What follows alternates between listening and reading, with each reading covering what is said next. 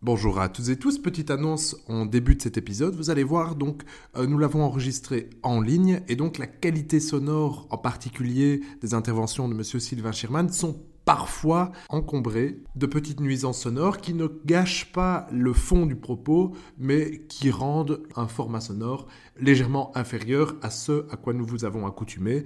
Mais pour le reste, le fond reste tout à fait passionnant. Bonne écoute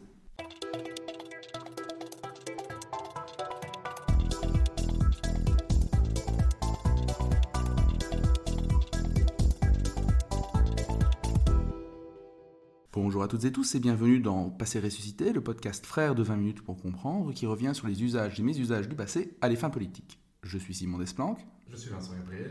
Et aujourd'hui, anniversaire de l'armistice de 1918 aidant, nous allons revenir sur la capitulation de 1918, les circonstances particulières dans lesquelles elle a eu lieu, ainsi que sur le traité de paix auquel elle a donné lieu et qui est aujourd'hui devenu presque un synonyme d'une paix ratée, à savoir le traité de Versailles.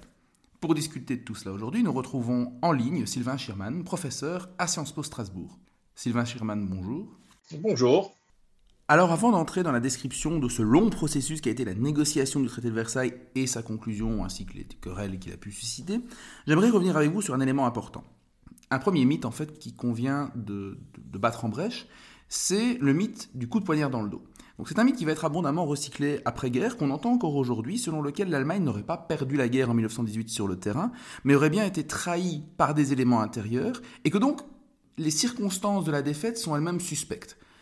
Rappelons qu'en 1918, on n'est pas face à une même défaite que celle de 1945. En 1945, vous avez les chars russes qui défilent à Berlin. La défaite est claire, nette, évidente. L'Allemagne a été rasée euh, par la voie des airs et par la voie des assauts terrestres. Ici, rien de tout cela. C'est une paix signée alors que l'Allemagne n'a même pas été envahie du tout, contrairement à ce que voulait Pershing d'ailleurs, le général Pershing, le commandant américain. Mais du coup, comment est-ce qu'on en arrive là? En fait, il faut revenir au début de l'été 1918, euh, lorsque, après une phase d'offensive allemande, l'offensive allemande est stoppée dans euh, le nord de la France et qu'il y a une contre-offensive euh, à l'été et à l'automne 1918 des troupes alliées. C'est-à-dire que le généralissime Foch, qui est le commandant en chef euh, des troupes alliées, lance la contre-offensive. Et là, pour la première fois, euh, si vous voulez, les armées allemandes reculent conséquemment, euh, refluent vers la Belgique, qui était occupée, et donc refluent indirectement et progressivement vers leurs frontières. ça se passe aussi comme ça, un peu sur le flanc nord-est de la France. Donc il y a indéniablement une avancée militaire alliés. Été, automne 18. Il y a indéniablement une armée allemande en difficulté. Et c'est là que se pose la question pour euh, l'état-major allemand de savoir ce que l'on fait. Et donc, il y a un débat qui se met en place septembre, fin septembre, octobre, début octobre 1918 sur la nécessité ou non de l'armistice. Voilà sur la nécessité ou non de d'arrêter les conflits. Avec cette idée chez euh, l'état-major allemand, Ludendorff, Hindenburg, cette idée que si on peut préserver le territoire allemand, il faut le préserver, puisque maintenant on recule. Et c'est à ce moment-là que, en fait, le, maréchal Ludendorff a cette idée qu'il faut passer le relais aux civils pour négocier. Mhm. Voilà. C'est-à-dire, c'est pas à l'armée d'aller discuter de l'armistice. Et la deuxième chose, hein, donc, en fait, de, provoquer, si vous voulez, un changement de gouvernement et, qu'on aille négocier. Dans ce contexte-là, c'est le prince Max de Bade qui devient euh, chef du nouveau gouvernement allemand et qui va s'adresser à Wilson pour voir avec lui à quelles conditions on pourrait avoir la paix? Et en rappelant les 14 euh, points de Wilson, c'est-à-dire l'idée de ces élites allemandes était au mois d'octobre 1918 d'arriver à l'armistice et de négocier la paix sur la base des 14 points de Wilson.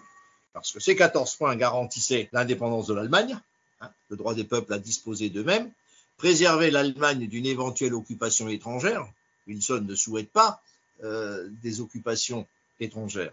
Et ensuite, euh, Wilson parlait aussi d'accès aux matières premières, euh, de liberté économique, tout ça est dans les 14 points. Donc en fait, l'Allemagne, les élites allemandes se disaient qu'avec ça, ils avaient des moyens de conserver des formes de puissance allemande. Alors bien sûr, dans les 14 points, il y a aussi la restitution de l'Alsace-Lorraine et des territoires occupés. Donc du point de vue l'indépendance des peuples, donc du point de vue allemand, on sauvait une Allemagne, je mets le mot entre guillemets allemande, Bien sûr, on aurait été obligé de lâcher l'Alsace-Lorraine, bien sûr, on aurait été obligé de lâcher euh, des territoires à l'est de l'Europe, mais on sauvait une Allemagne allemande, une Allemagne allemande qui ne serait pas occupée, qui aurait le droit d'exister sur la scène internationale à travers la Société des Nations qui était en projet et qui conservait un potentiel économique. C'est dans ce contexte-là que éclate la révolution de novembre 18 en Allemagne, c'est-à-dire des euh, mutineries de troupes, les marins du nord de l'Allemagne, un processus révolutionnaire, ok Et en fait, c'est là-dedans que se forge le mythe du poignard, du coup de poignard dans le dos. Parce que l'armée et un certain nombre d'éléments nationalistes vont répondre à cette idée dans ce contexte que ce n'est pas eux, eux ont tenu, la preuve, l'Allemagne n'a pas été envahie, hein, voilà, et que ce sont d'autres qui ont négocié cette honte qu'est la fin de la guerre. Les autres, c'est qui? Ben, Vous connaissez la liste, c'est les sociodémocrates, les communistes, donc toute cette gauche révolutionnaire en Allemagne qui proclame la République. Donc indirectement, c'est la République aussi qui est responsable de, de cette défaite. Et ensuite, il y a déjà un certain nombre d'autres éléments qui montent et qui seront appelés, entre parenthèses, à un avenir brillant ou alors à un avenir tragique. Les Juifs, qui sont désignés comme co-responsables un peu euh, par certains éléments nationalistes de cette défaite. Et donc voilà, c'est ça le mythe du poignard dans le dos. Ce qu'on appellera plus tard d'ailleurs les criminels de novembre dans le jargon nazi. Bah, vous avez des phrases célèbres. L'indignation, que l'indignation frappe la main qui signera cette humiliation, etc., etc., etc. Donc vous voyez, on peut, on, peut y aller, ce qui vous montre un peu le, le climat. En réalité, l'élite de l'Allemagne impériale, à quelques exceptions près, n'a pas accepté cette défaite. Et s'est défaussé de cette défaite sur des boucs émissaires, SPD, communistes, à l'époque pas encore, le Parti communiste né à la fin de l'année 18, mais cette gauche spartakiste, éléments juifs, libéraux, euh, qu'on a qualifiés d'emblée de, de traîtres à la cause. Très bien, donc voici pour les circonstances de la défaite. Mais si on se rappelle du traité de Versailles de nos jours, c'est essentiellement pour un, comme synonyme d'humiliation de l'Allemagne. Mais Sylvain Sherman, est-ce que cette humiliation est volontaire? Donc, posé en d'autres mots, est-ce que lorsqu'on arrive à Versailles pour négocier, on veut humilier l'Allemagne? C'est pas une question, en tout cas, qui se pose du côté de la conférence des Alliés. Vous avez chez les, chez, chez les Alliés, lorsqu'on regarde un peu ce qui se passe pendant la conférence de la paix à Paris, vous avez un certain nombre de positions. C'est une paix négociée peut-être entre alliés, mais elle est négociée. Donc il y a des positions différentes qui s'expriment. Euh, si vous prenez, euh, c'est certain, euh, si je peux employer cette expression, le couple franco-belge, eh bien, il faut avoir la main lourde mhm. vis-à-vis de l'Allemagne. Vous savez, celui qui conduit la délégation française à la conférence de, de Paris, Clémenceau, c'est quelqu'un qui a connu, entre guillemets, l'invasion, puisque c'est le terme que l'on emploie, de 1800 71 et, de la guerre franco-prussienne. Il était déjà en politique à ce moment-là. Qui fut d'ailleurs, là, cette guerre considérée comme une humiliation aussi. Hein. Donc euh, là, la France se sent humiliée. Oui, oui, oui. Euh, simplement, il aura une attitude différente. Ça, Mais c'est ressenti comme une défaite humiliante par l'opinion française. Paris connaît la faim, Paris connaît les privations, et donc euh, Paris connaît aussi les troubles révolutionnaires, la commune. Au moment de cette défaite pour que les Français ressentent ça globalement comme une humiliation. Mais donc, euh, pour Clémenceau, c'est l'heure de la revanche qui a sonné en 1918. L'Allemagne est défaite, l'Allemagne est responsable, il n'est pas seul sur cette ligne. Poincaré, le président de la République, est également sur cette ligne de la revanche, de l'humiliation. Hein. N'oubliez pas que Poincaré est d'origine lorraine, donc c'est un homme de la frontière. euh, et de la frontière qu'il faut défendre, qu'il faut préserver. Et donc ces gens-là, ben, le terme c'est il faut éviter que l'Allemagne ne nuise à l'avenir. Donc cette paix doit être dure. Mais du côté des Britanniques, on n'a pas tout à fait la même approche euh, sur ce que doit être la paix. On a plutôt une approche qu'en fait, l'opportunité euh, est bonne à saisir pour éloigner l'Allemagne du monde colonial, du monde maritime. C'est ça qui intéresse le Royaume-Uni. L'Allemagne qui s'était invitée tardivement dans cette course coloniale en Afrique noire. Hein, c'est à la fin du 19e siècle, là où Français et Britanniques et un peu les Belges s'étaient déjà partagé une grande partie de ce monde colonial. Voilà un nouvel arrivant, c'est l'Allemagne. Donc, pour les Britanniques, l'Allemagne qui est aussi présente dans le Pacifique, pour les Britanniques, c'est une opportunité. Mais une fois qu'on les a écartés du monde colonial, la vision de la place de l'Allemagne en Europe est radicalement différente au Royaume-Uni de celle qu'elle est chez les dirigeants français ou chez le peuple français.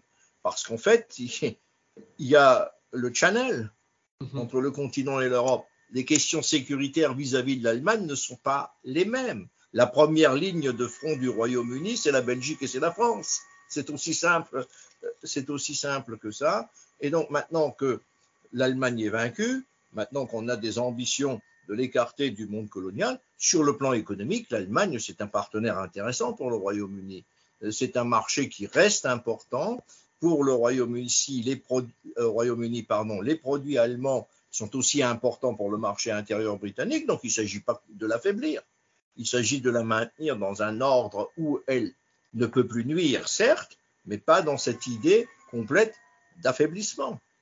Ce qui est intéressant dans ce que vous soulignez ici, c'est qu'on voit très bien qu'il y a une différence d'intérêt entre les Britanniques qui souhaitent garder l'Allemagne dans le circuit et les Français qui décident vraiment de vouloir la mettre par terre. Et dans quelle mesure est-ce qu'il y aurait un choc des volontés qui se traduit à Versailles au moment de la négociation en 1919 En fait, la confrontation, elle a lieu pendant la conférence de paix de Paris. C'est là le cœur de, la confrontation. Et donc ce traité, c'est un traité de compromis. Il faut faire des compromis, en gros, entre trois, quatre positions. La position américaine, parce qu'il ne faut jamais oublier que les États-Unis sont dans la conférence de la paix, la priorité des priorités pour le président Wilson, c'est d'obtenir une organisation internationale c'est de tirer euh, profit de la situation, une Allemagne vaincue, avec laquelle il va falloir négocier la paix, pour construire à partir de ce traité une organisation internationale qui garantisse une forme de sécurité collective à l'ensemble des pays qui entreraient dans cette organisation internationale et qui fixerait une forme de base à une paix internationale. C'est le projet de Société des Nations de Wilson. Pour lui, le traité ou la négociation de paix, si vous préférez, doit converger vers ça. Il faut obtenir ça, c'est sa priorité. N'oubliez pas non plus que pour la première fois, des boys viennent de se faire tuer en Europe et qu'il s'agit d'éviter dans son esprit la poursuite de ces querelles permanentes entre États européens. Et donc l'organisation internationale, elle est là pour vous garantir la paix. Donc c'est ça sa priorité. Donc, la négociation avec l'Allemagne et les autres vaincus, parce qu'il ne faut pas oublier qu'il y a l'Autriche, la Hongrie, la Bulgarie, dans ces pays euh, vaincus, et même euh, l'Empire ottoman, hein, euh, la discussion avec ces pays, elle ne peut raisonnablement, avoir un avenir que si on construit une société internationale, une organisation internationale qui, en fait, après, va gérer la paix, va gérer la sécurité collective. Et donc, ce qui est important pour lui, c'est des principes sur lesquels on va construire cette organisation internationale. Un des principes qu'il mettait en avant, c'est le principe de l'autonomie des nationalités. Chaque nationalité a le droit de se constituer en État, le droit d'être indépendant. Un autre principe qu'il mettait en avant, c'est le désarmement. Il faut rentrer dans une logique de désarmement pour éviter les guerres. Donc vous avez cette idée, une organisation internationale sur des principes. Et l'Allemagne, l'Autriche-Hongrie, pour faire bref, euh, la Bulgarie, l'Empire ottoman, on négocie avec eux, une paix sur ce principe. D'ailleurs, n'oubliez jamais que les Allemands, quand ils ont commencé les discussions pour demander l'armistice, se sont d'abord adressés au gouvernement américain parce qu'ils avaient bien en tête les fameux 14 points de Wilson de janvier 1918 et ils se sont dit on peut sauver un certain nombre de choses dans la négociation en commençant la négociation avec les Américains. Et là, le président Wilson avait joué la carte de la solidarité puisqu'il avait dit qu'il n'y a pas euh, de rupture avec les Alliés et qu'il ne traitera qu'avec une Allemagne démocratique. Voilà. D'où aussi les processus qui se déroulent à la fin du mois d'octobre 2018 euh, jusqu'au début du mois euh, de novembre 2018. Euh, Donc ça, c'est l'objectif américain. Les Britanniques, vous avez donné leur objectif. Écarter l'Allemagne du monde colonial, hein, ramener l'Allemagne à une puissance raisonnable, mais la garder intégrée dans une organisation économique de l'Europe et ensuite ne pas, pour reprendre la terminologie qu'on a utilisée au début, ne pas trop humilier cette Allemagne, lui laisser une porte de sortie la question qui fâche avec, avec euh, la France, c'est par exemple une question sur l'ampleur des réparations. Et pour la France, l'objectif, c'est assez simple. Il s'agit d'éviter que l'Allemagne ne repasse à nouveau le Rhin, si vous permettez cette image, et qu'on garantisse une paix par, euh, si vous voulez, un endiguement de l'Allemagne. Et enfin, il y avait un quatrième pays important dans cette conférence de Paris, c'était l'Italie. Hein, L'Italie, elle espérait en fait devenir une puissance européenne et en devenant une puissance européenne, elle voulait se ménager une zone d'influence euh, dans cette Europe méditerranéenne et donc ne pas, par exemple, euh, permettre la création d'un État yougoslave, conserver une forme d'influence sur tout ce qui est au sud du Danube, ça c'est le projet italien. Hein, récupérer ce qu'ils appelaient les terres irrédentes, les terres qu'ils estimaient être italiennes parce qu'il y avait des comptoirs vénitiens ou, génois à, une certaine époque de l'histoire et que dans ces villes de la côte adriatique versant euh, yougoslave, pour faire bref, eh bien c'est vrai que beaucoup de cités conservaient encore des populations d'origine euh, italienne euh, lointaine. Donc vous êtes là dans une confrontation à quatre pour trouver des compromis. Bien, euh, le pays qui va en faire les frais de cette quête des compromis, c'est l'Italie. C'est la raison pour laquelle le président euh, du Conseil italien claque la porte des négociations au mois d'avril 1919 et qu'en Italie euh, se met en place un autre mythe, la défaite mutilée, un traité qui mutile les ambitions italiennes. Et le grand compromis est donc fait entre Français, Britanniques et Américains. Et en fait, on va donner un peu satisfaction à tout le monde.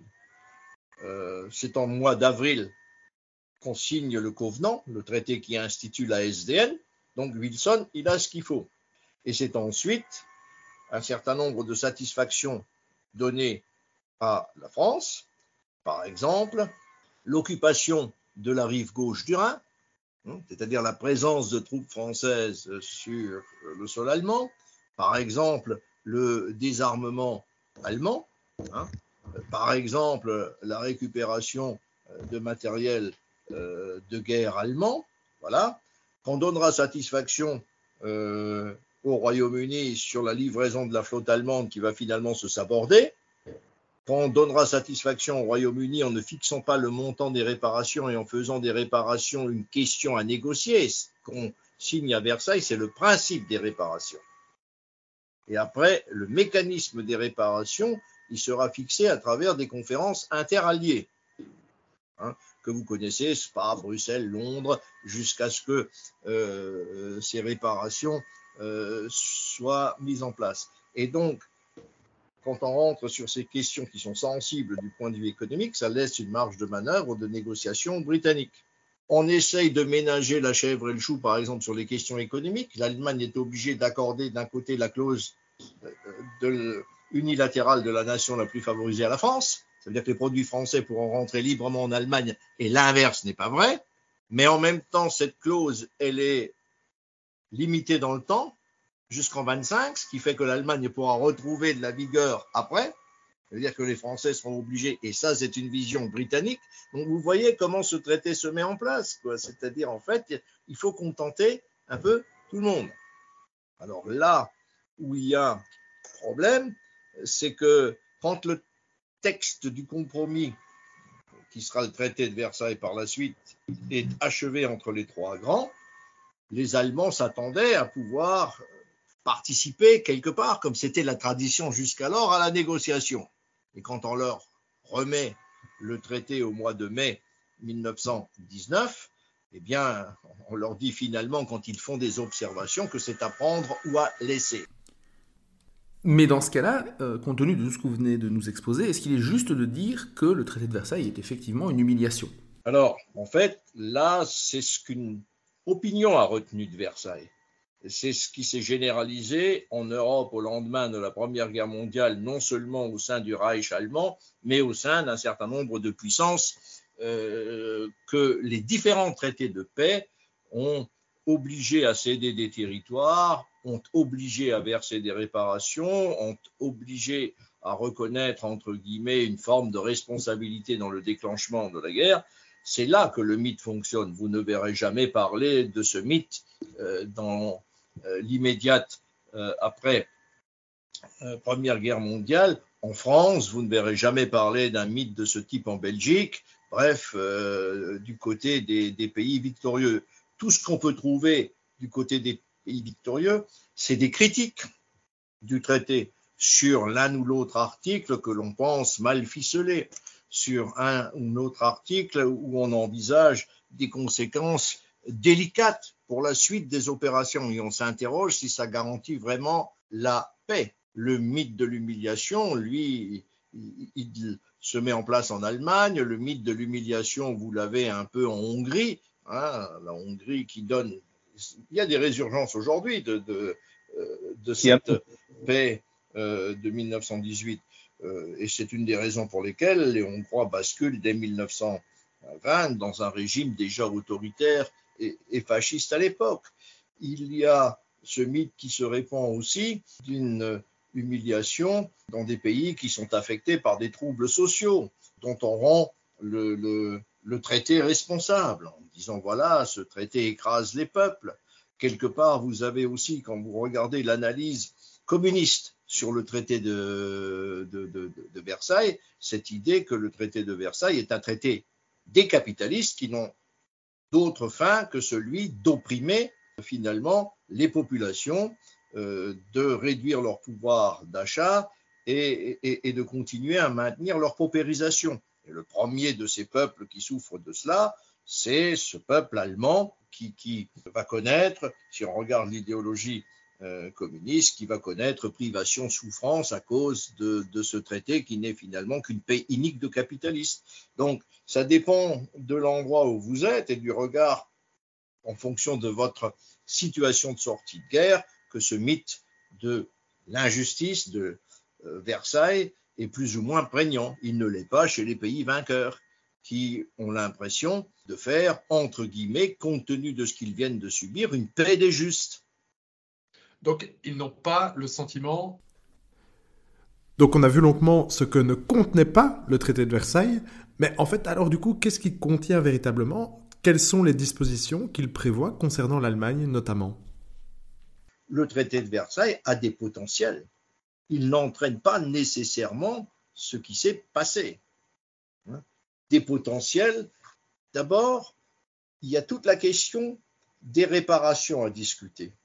Et on mettra du temps. On mettra deux ans et demi à discuter les réparations.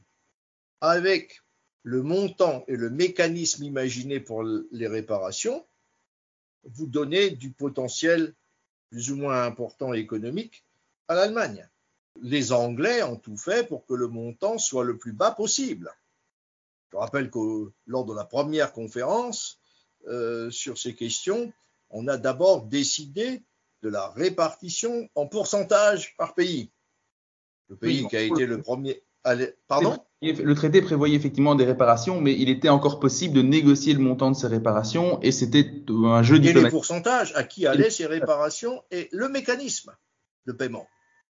Parce que n'imaginez surtout pas qu'on ait dit un chèque et puis on fini. C'est pas comme ça que ça se, ça se passe. Donc, quand on dit que la France doit toucher 52% des réparations, quand on a fixé ces 52%, on ne connaissait pas le montant. Quand on dit que l'Angleterre vient en deuxième position pour les réparations et que la Belgique, dont quand même le pays a été largement éprouvé par la Première Guerre mondiale, ne vient qu'après, on peut se poser des questions sur l'état des destructions britanniques par rapport à la réalité des destructions euh, dans le royaume de Belgique. Les Anglais en ont eu quelques-unes, des bombardements, on le sait. Bon, ils ont, mais ils ont surtout eu des victimes militaires, compte tenu de l'engagement britannique. Donc, à partir du moment où vous avez ça, le montant va être déterminé, ben, déterminant. Ben, les Britanniques, à partir de ce moment-là, ils ont fait tout pour que le montant soit le plus bas possible. C'est comme ça qu'on est arrivé à ce chiffre de 132 milliards de marques or. Le point de départ, c'était pratiquement 260 milliards. C'est les premières négociations.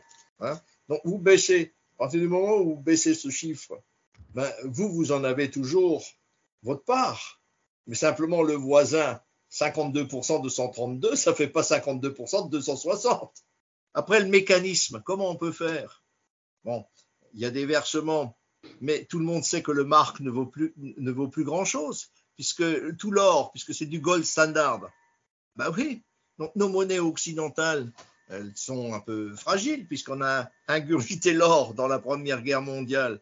Donc, payer en Reichsmark or, comme le dit le texte, vous ne pouvez pas demander exagérément des paiements monétaires à l'Allemagne. Donc, il faut imaginer des systèmes de livraison, de paiement en nature. Donc, c'est à travers ça qu'il y a plein de possibilités. Ça, c'est une première chose.